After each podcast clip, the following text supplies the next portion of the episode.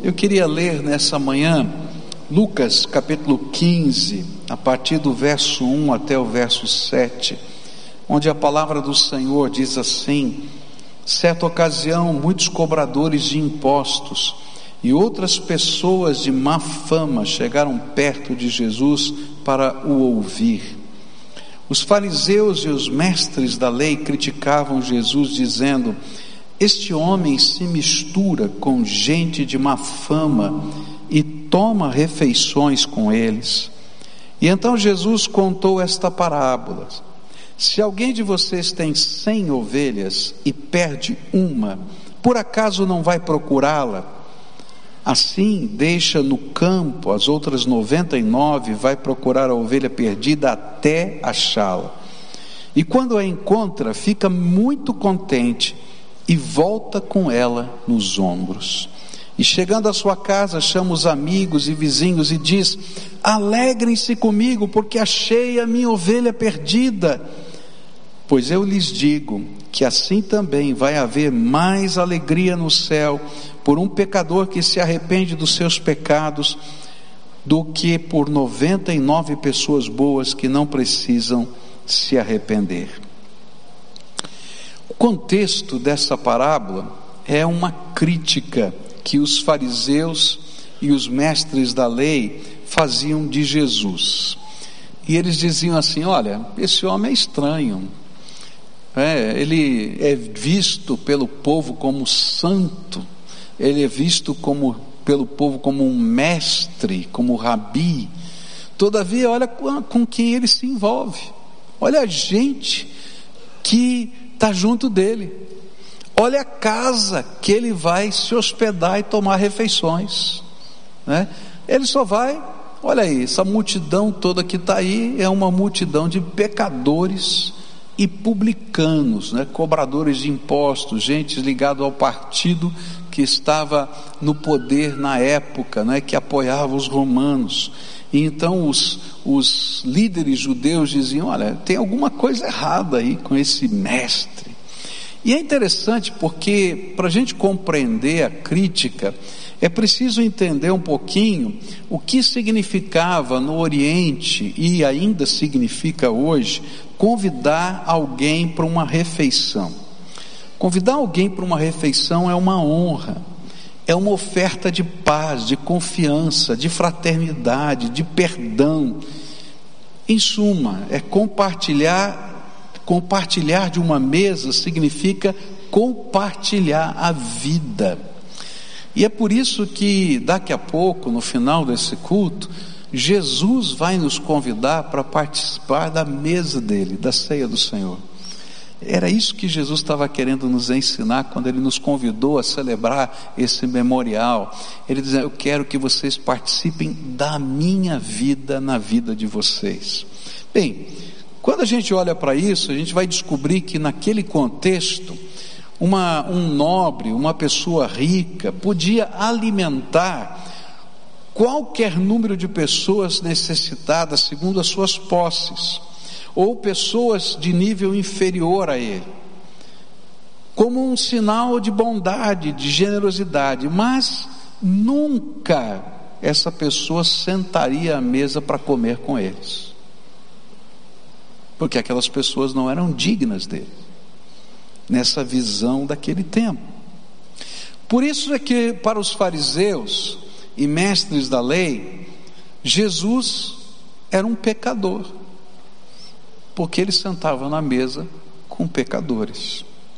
E em resposta a esse pensamento e essa crítica que estava ali sendo falada enquanto ele estava ensinando outras coisas, Jesus propõe três parábolas em sequência: a parábola da ovelha perdida, da dracma perdida e do filho perdido ou do filho pródigo. E hoje eu queria parar para ver a primeira dessas parábolas e tentar entender o que, que Jesus queria ensinar quando ele propôs esta parábola.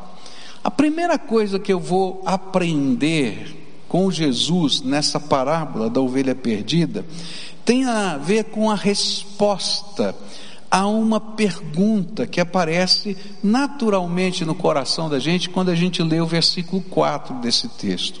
A Bíblia diz assim: Se algum de vocês tem cem ovelhas e perde uma, por acaso não vai procurá-la? E assim deixa no campo as outras 99 e vai procurar a ovelha perdida até achá-la. Se você está aí com a sua Bíblia com a versão é, mais antiga, não é? Vai aparecer não no campo, mas vai aparecer no deserto. Né? Deixa lá 99 no deserto. A ideia da parábola é que ele não voltou para a cidade, ele não deixou no aprisco, ele não deixou é, é, é, num outro lugar, ele simplesmente, antes de ir para casa, de levar o seu rebanho para casa, ele deixa as ovelhas no lugar em que elas estavam e vai procurar a que se perdeu. E a pergunta é, que fica naturalmente, por que o pastor deixa tudo para encontrar rapidamente a ovelha que se perdeu. E para aquele povo, naquele tempo, isso era muito fácil de se entender, porque aquela ovelha perdida está em perigo iminente. Ela está em perigo iminente, é urgente, não tem jeito, tem que ser já. Porque uma ovelha é um bicho esquisito. Porque se você solta um cavalo, ele sabe voltar para casa. Solta o cavalo, ele vai voltar para a cocheira dele. Mas a ovelha não sabe voltar para casa sozinha. Outra coisa, a ovelha é um bicho esquisito, ela morre de sede na frente de um rio. É verdade, porque ela tem medo da água corrente. E aí então, para ela beber água, o pastor tem que entrar no rio, mostrar que é seguro. Aí aonde está aquele pedacinho na frente do pastor, ela vai beber água. Se não entrar no rio e mostrar que é seguro, ela olha para a água, fica morrendo de sede e não bebe. Estou falando que é esquisito. Uma ovelha não consegue se defender dos predadores. Uma ovelha se cansa com facilidade e aí ela para e fica lá esperando alguma coisa acontecer. E aí a Bíblia está mostrando para a gente uma coisa interessante. Se um pastor, que pelo mero senso de defender a sua propriedade, tem essa percepção do perigo da ovelha, quanto mais Jesus, o nosso sumo pastor, não está olhando assim para nós. Eu tenho visto como pastor muita ovelha machucada, quebrada, arrebentada pela vida. E eu quero dizer para você que se tem uma coisa que move o coração de Jesus, são ovelhas que não têm pastor, que estão necessitando da sua intervenção. E isso fica claro nas escrituras sagradas. Quando a gente lê, por exemplo, o Evangelho de Mateus, capítulo 9, verso 36, a Bíblia diz assim: Quando Jesus viu a multidão, ficou com muita pena daquela gente, porque eles estavam aflitos e abandonados como ovelhas sem pastor. Marcos capítulo 6, versículos 32 a 34 diz assim: E então foram sozinhos de barco para um lugar deserto. Jesus estava procurando um lugar deserto para descansar. Porém, muitas pessoas os viram sair e os reconheceram de todos os povoados. Muitos correram pela margem e chegaram lá antes deles. E quando Jesus desceu do barco, viu a multidão, teve pena daquela gente, porque pareciam ovelhas sem pastor, e começou a ensinar muitas coisas aquelas ovelhas sem pastor. Há alguma coisa tremenda que move o coração de Jesus. é quando ele olha para mim e para você como aquela ovelhinha quebrada, esfolada pela vida, perambulando de um lado para outro, batendo em tantas portas e não sabe o que fazer da vida. Por isso ele para tudo e corre na nossa direção. Tem uma coisa linda no pastoreio de Jesus. Todas as pessoas podem falhar com você e certamente os seres humanos vão falhar com você. Até aqueles que você imagina que não deveriam falhar, falham. Todas as pessoas vão falhar. Todas. E talvez uma das grandes crises do ser humano é quando ele se depara com essas falhas.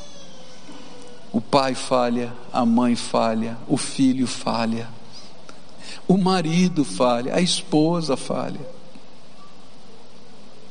Os líderes falham, os pastores das igrejas falham, todos falhamos.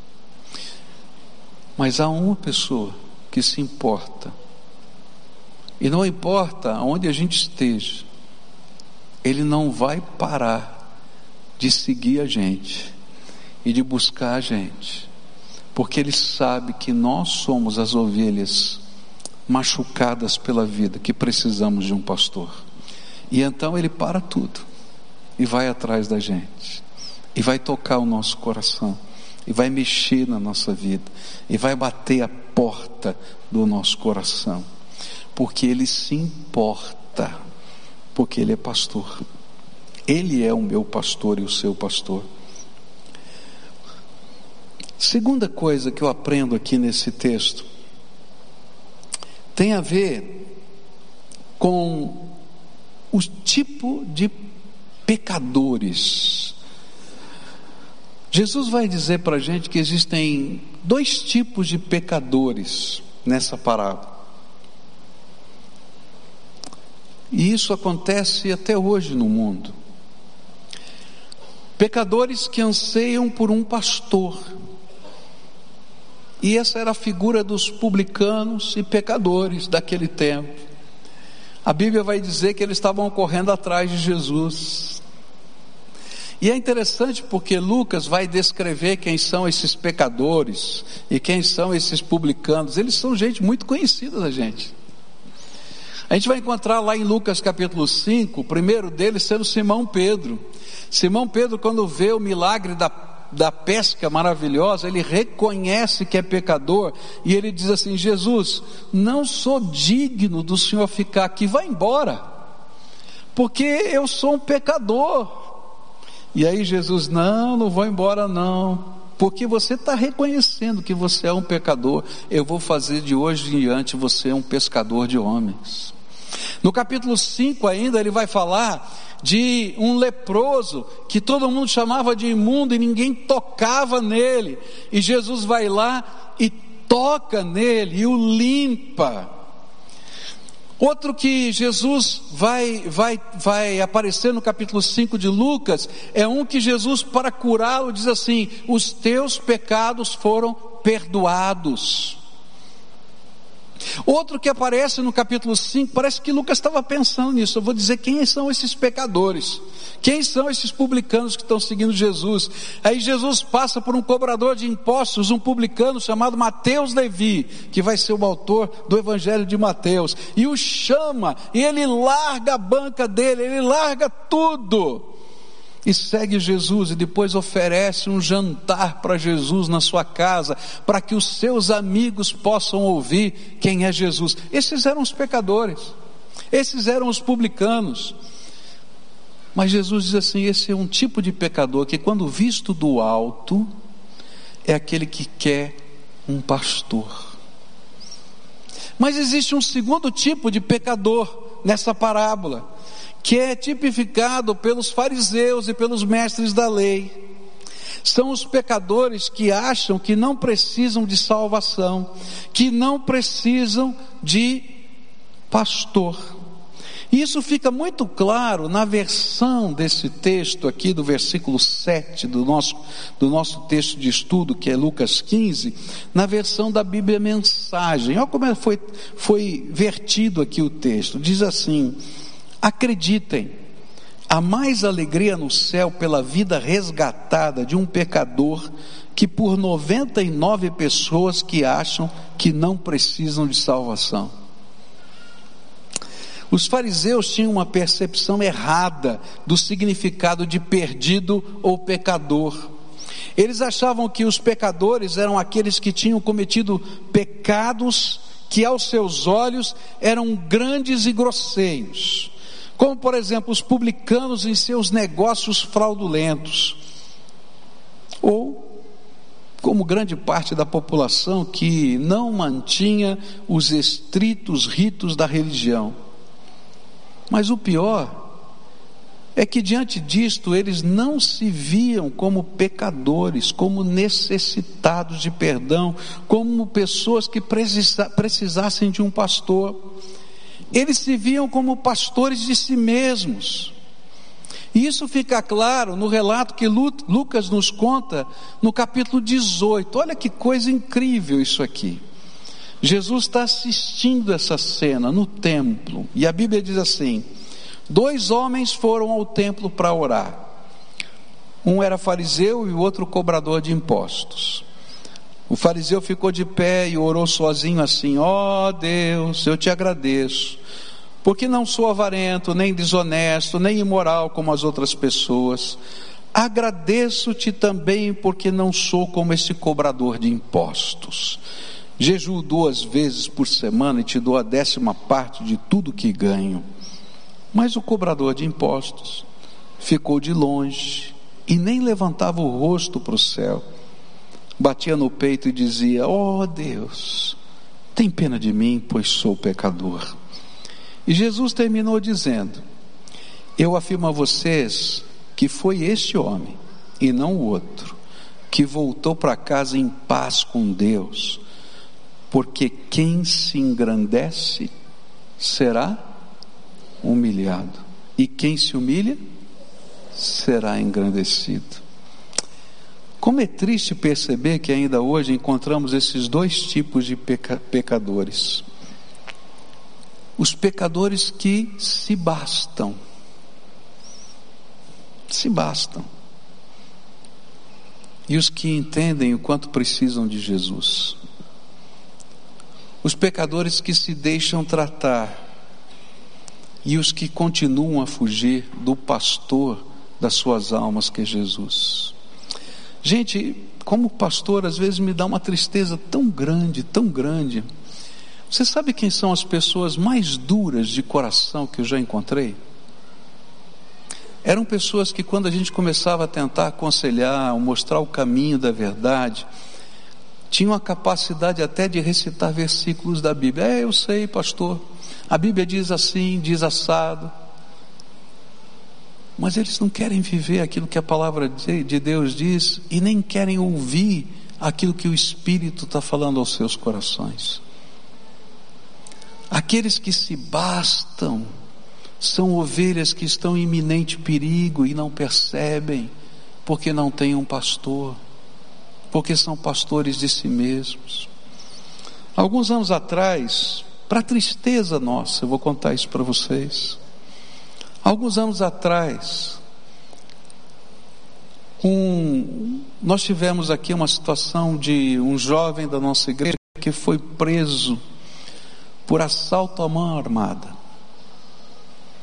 É triste dizer isso, né? Gente da gente aqui preso por um assalto à mão armada. Mas sabe o que é mais triste? Minutos antes dele sair para aquele assalto, para comprar drogas, um dos pastores da igreja sentiu um mover de Deus na alma e ligou para aquele jovem e disse: Menino, Deus está tocando o meu coração. Tem alguma coisa errada na tua vida. Toma cuidado, Deus está te dizendo: toma cuidado, sai dessa. Pastor, está tudo bem na minha vida, está tudo bem. Ele desligou o telefone, saiu com os seus amigos com uma arma na mão e assaltou um carro. Roubou o carro. O carro era de um policial. Ele entregou o carro. Minutos depois desse assalto, a polícia inteira da cidade de Curitiba estava atrás desse menino. Foi preso em flagrante delito alguns minutos depois. Sabe o que me entristece? É que aqueles que são ovelhas que se bastam nunca enxergam que estão em iminente perigo. E mesmo quando Deus faz milagres, Deus faz milagres, fala diretamente, toca a alma e endurecem o coração. Sabe como é que a Bíblia chama aqueles que endurecem o coração? Chama de pescoço duro, porque nunca se curvam diante do Senhor. Querido, se você tem o pescoço duro, Deus tem que bater pesado tem que permitir que a vida te esfole, para que você possa entender que precisa de um pastor. Outro dia, de modo semelhante, uma situação muito pesada, difícil, aconteceu com outra pessoa aqui da igreja, pessoa cheia de ira, cheia de raiva. Falou um monte de bobagem, queria matar, fazer, acontecer, ninguém sabia. E Deus tocou o coração de um pastor que estava orando de madrugada, lembrou daquele menino, daquela pessoa, e disse: Sabe, eu encontrei aqui uns papéis da minha casa, papéis que você escreveu há muito tempo.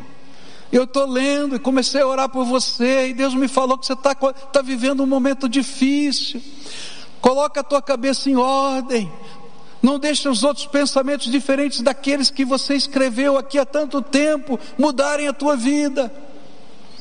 E diferentemente daquele outro menino, ele sentiu naquela hora o poder de Deus tocando a sua vida e mudou de ideia. Sabe, gente, Deus tem pressa em nos buscar, mas às vezes a gente não tem pressa em ser encontrado. Se você é uma ovelha que se basta, você está em perigo. E o pior é que está sofrendo. E se não percebeu, vai sofrer. Porque todos nós precisamos dos ombros do pastor. Eu dei essa ilustração agora há pouco no culto das nove horas da manhã, e aí no intervalo o meu neto subiu lá, né? E ele disse para mim assim: falou de mim, né, vovô?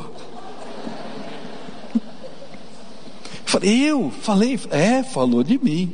Porque eu disse o seguinte, né, que toda criança, né, né, que quando a gente sai com ela para andar e vai andando muito, chega uma hora que ela diz assim: Colo, papai, colo, mamãe, né? Colo, vovô. Ele disse: Você falou de mim, né? É isso. E sabe, que coisa boa é a gente estar no colo de Jesus e poder ser carregado nos ombros por Ele e sentir a alegria dele em nos conduzir. Tolice é se bastar. Tolice é tentar viver a vida só do jeito da gente. Tolice é parar na frente do rio da água viva e não beber da água da vida que Jesus está nos dando. Tolice é imaginar que a nossa inteligência, a nossa capacidade, a nossa força pode alguma coisa. Eu tenho aprendido tanta coisa com a graça de Deus. Quantas vezes na minha vida Deus teve que quebrar o meu pescoço? Porque eu também tenho pescoço duro às vezes, sabia? E quem não tem? Fala a verdade. E às vezes Deus trabalha de uma maneira tão sutil na minha vida. Quando eu imagino que vou ter que fazer isso, aquilo, aquilo outro, e de repente o Senhor diz assim: Olha, dobra o teu joelho, porque enquanto você estiver dormindo, eu vou trabalhar a seu favor. Há muitos anos atrás houve um problema aqui e eu recebi um telefonema de noite lá na, no, no curso que eu estava fazendo. E aí um líder da igreja dizia assim: Olha, pastor, eu quero informar que eu vou sair da igreja. Eu falei, mas por quê? Ah, porque aconteceu um problema na reunião assim, assim, fulano falou isso, Beltrano falou aquilo. Coisa de, de, de, de, de irmão, né? Irmão que briga com irmão, tá? E aí eu estava longe, estava viajando, recebi aquele telefonema, daí liguei para um outro líder da igreja, perguntei o que, que aconteceu e tal, e já era tarde, era meia-noite e tanto, eu falei, meu Deus, o que, que eu vou fazer? Daí eu dobrei meu joelho e fui orar, e Deus falou assim, exatamente isso, enquanto você dorme, eu trabalho, vai dormir. E eu falei, misericórdia, Senhor, como é que vai ser? Vai dormir. E aí eu falei: tá bom, Senhor, então vou dormir. Dormi, acordei. Quando foi oito horas da manhã, toco o meu telefone. Era aquele líder que disse que ia embora e disse assim: Pastor, está tudo resolvido. Deus trabalhou aqui essa madrugada, já acertou tudo. Eu falei: Senhor, enquanto a gente dorme, o Senhor faz a obra. Mas é preciso ter um pastor Quantas mil estratégias eu precisaria? Quantos mil relacionamentos? Quantas mil articulações? Queridos, eu preciso de Jesus. Eu preciso do poder dele na minha vida. Porque todos nós somos pecadores necessitados da graça de Deus. Só existe diferença aos olhos de Deus de dois tipos de pecadores: os que buscam e os que não buscam. Alguns anos atrás eu estava num debate na televisão sobre a questão de sexualidade, e aí então um dos líderes do movimento gay aqui da nossa cidade olhou para mim e disse assim: Sabe o que nos irrita, pastor, quando vocês dizem que nós somos pecadores? E eu disse, querido, então você não conhece a Bíblia, porque a Bíblia diz que eu sou pecador e que todos nós somos pecadores, e que se Jesus não trabalhar na minha vida e na sua vida transformação, não há salvação. Só tem dois tipos de pecadores: os que buscam e os que se bastam. Sabe o que é? Até para com os que se bastam, Jesus está à procura deles e não desistiu deles. Se você olhar nas Escrituras, quantas vezes os fariseus e os doutores da lei estão sendo trabalhados por Jesus. Quantas vezes Jesus fala com eles? Quantas vezes Jesus aplica a mensagem dele, dele a eles? Porque o sumo pastor quer ver todas as suas ovelhas no seu ombro. E sabe o que é gostoso? É que quando chega na comunidade, e a parábola vai terminar assim, e eu vou terminar aqui também, senão a gente não vai ter tempo de celebrar a ceia. Mas quando chega na comunidade, a festa é de todos. E aí Jesus está dando uma outra cutucada, né? Porque ele diz assim: Olha, vocês estão aqui reclamando porque os publicanos e os pecadores estão se assentando na mesa comigo. Mas quando a gente pega uma ovelha que estava perdida e chega é, com ela nos ombros, é festa, é festa, é festa no meio do povo e é festa no céu. Celebra comigo a alegria de ver qualquer, qualquer, qualquer ovelha nos ombros de Jesus. Nessa manhã eu queria orar com você, como a gente sempre faz. E eu creio no meu coração que Deus trouxe você aqui porque Ele tem um propósito para a tua vida. Eu creio no meu coração que de alguma maneira essa palavra está sendo aplicada a você. Mas eu queria orar nessa manhã por aquelas pessoas que, ouvindo a voz do Espírito, entendem aquilo que está lá nas Escrituras Sagradas, porque Jesus não invade a nossa vida. A Bíblia diz assim: Eis que estou à porta e bato. Se alguém ouvir a minha voz e abrir, entrarei, cearei com ele e ele comigo. Cada vez que o Senhor Jesus quer colocar a gente no ombro, Ele bate na porta do nosso coração. E cabe a nós ouvirmos. Às vezes são momentos impressionantes que a gente diz: o que está acontecendo aqui? Às vezes é uma voz suave do Espírito dizendo: Filho, você sabe que eu estou te buscando, que eu quero te carregar no ombro. Mas uma coisa é verdade: o Espírito de Deus se revela e toca a nossa alma. Então, nessa manhã, eu queria orar com algumas pessoas que estão ouvindo a voz do Espírito e que vão abrir a porta e que vão permitir se colocar no ombro e vão dizer: Eu não quero me bastar mais, eu vou me render, eu quero ser carregado no ombro, eu quero ser conduzido na alegria do Pai, na alegria do Filho, na alegria do Espírito Santo, e eu quero orar com você, e vou pedir para você dar um passo de fé, tomar uma atitude de fé. E vou explicar por que, que eu peço essas, esses passos e atitudes de fé. Porque é muito fácil a gente se enganar a gente mesmo. Porque rendição e se deixar carregar é um ato de coragem. E se a gente não tem coragem de dar passos de fé num templo, certamente a gente não vai dar passo de fé nenhum na vida.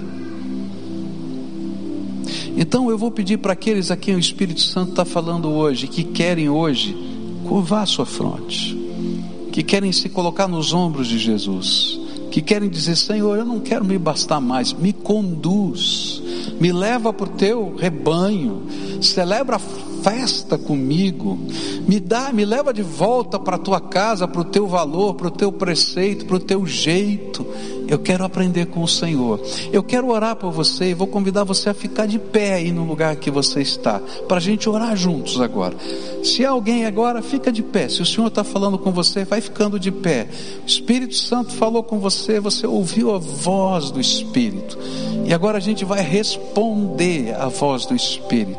E a gente vai dizer: Senhor, me carrega no ombro. Eu quero aprender a viver do teu jeito, da tua maneira, segundo a tua vontade. Senhor, meu pescoço está duro. Não quero ser mais assim. Tenha misericórdia de mim. Quero orar por você agora. Senhor Jesus, tu conheces o coração desse povo que se colocou em pé. E nessa hora eu quero te pedir: vem, Pai, vem. Vem, filho, vem, ó Espírito Santo e toma a tua ovelhinha nos teus braços, coloca no teu ombro, e que a alegria do Senhor seja contagiante no coração deles. Ó oh, Pai, que eles não tenham que lidar com a história deles, porque quem vai cuidar da história deles de agora em diante é o Senhor.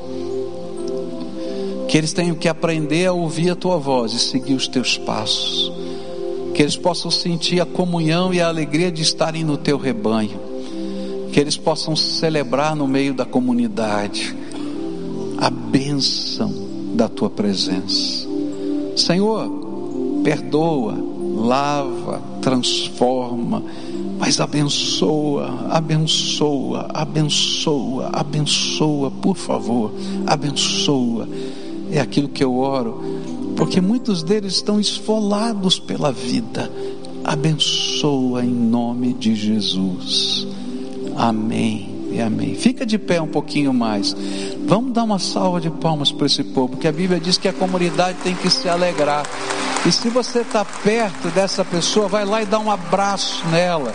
Um abraço, um abraço apertado, um abraço apertado, tá? E diz: Olha, que Deus te abençoe, que Deus te abençoe. É isso, que Deus te abençoe. Essa é a nossa oração. E eu queria pedir um favor para você, se por alguma razão, tá, nessa jornada, você pode sentar, se por alguma razão nessa jornada, tá? Você se afastou, quem sabe, da sua comunidade, da sua igreja, do rebanho do Senhor a que você pertencia. Nós queríamos conhecer você e te ajudar nesse processo de retorno. Na saída, passa lá no lugar que a gente chama de ponto de encontro, do lado da livraria, e diz assim: Olha, eu voltei para casa hoje tá? E a gente vai querer acompanhar você em oração, acompanhar em você, quem sabe, vendo o que precisa, o que está na tua alma, para a gente seguir junto. Não anda mais sozinho, não anda mais sozinho. Por favor, não anda mais sozinho. Não ande mais sozinho, tá bom? Passa lá para a gente poder caminhar junto com você. E eu queria convidar os diáconos a celebrarem conosco a ceia do Senhor. E eu queria convidar agora, em nome de Jesus, aqueles que um dia receberam Jesus como Senhor e Salvador, aqueles que já fizeram a sua pública profissão de fé e foram batizados conforme a palavra de Deus ensina, que estão em comunhão com o Senhor a participarem da mesa deles, celebração da vida dele na nossa vida. Adoremos ao Senhor.